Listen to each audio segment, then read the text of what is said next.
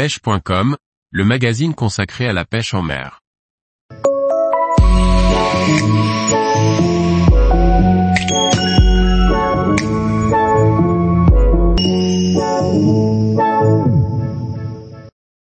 La canne Spinning Benkei bis 744 MXHF est le travel de Major Craft pour pêcher du bord.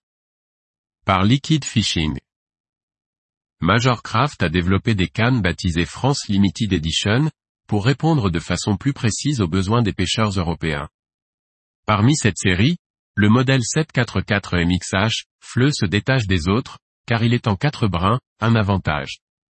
Esthétiquement, la canne Spinning Benkei bis 744 MXH FLE de Major Craft est assez simple, mais réussie.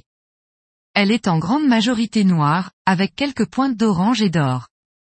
Le carbone tissé sur le début du blanc donne un bel effet, même si celui-ci aurait aussi pu être utilisé sur la section entre le moulinet et le talon.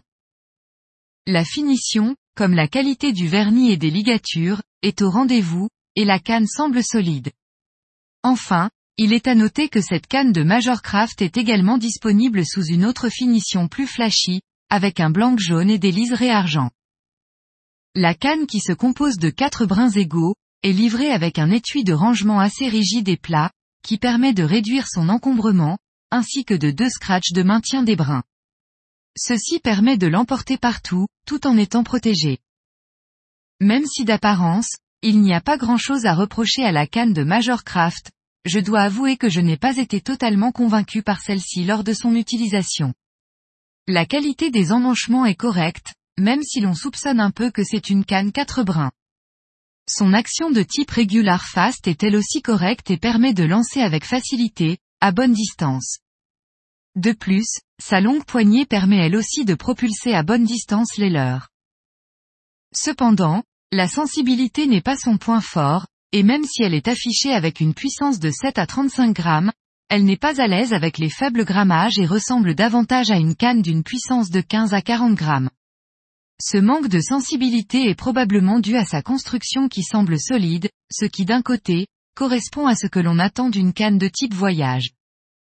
C'est donc une canne passe-partout pour une utilisation avec des leurres qui ne nécessitent pas une précision absolue pour les animer.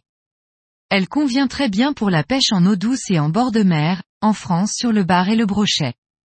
Elle peut aussi être utilisée pour les destinations exotiques légères, tant que l'on ne dépasse pas la limite de 25 livres de résistance de ligne conseillée.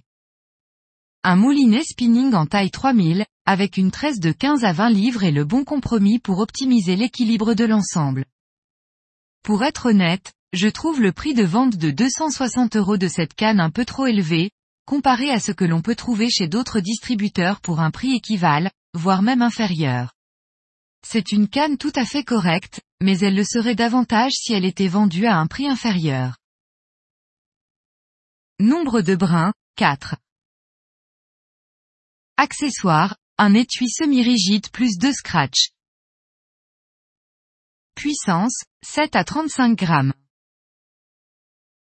Longueur, 219 cm.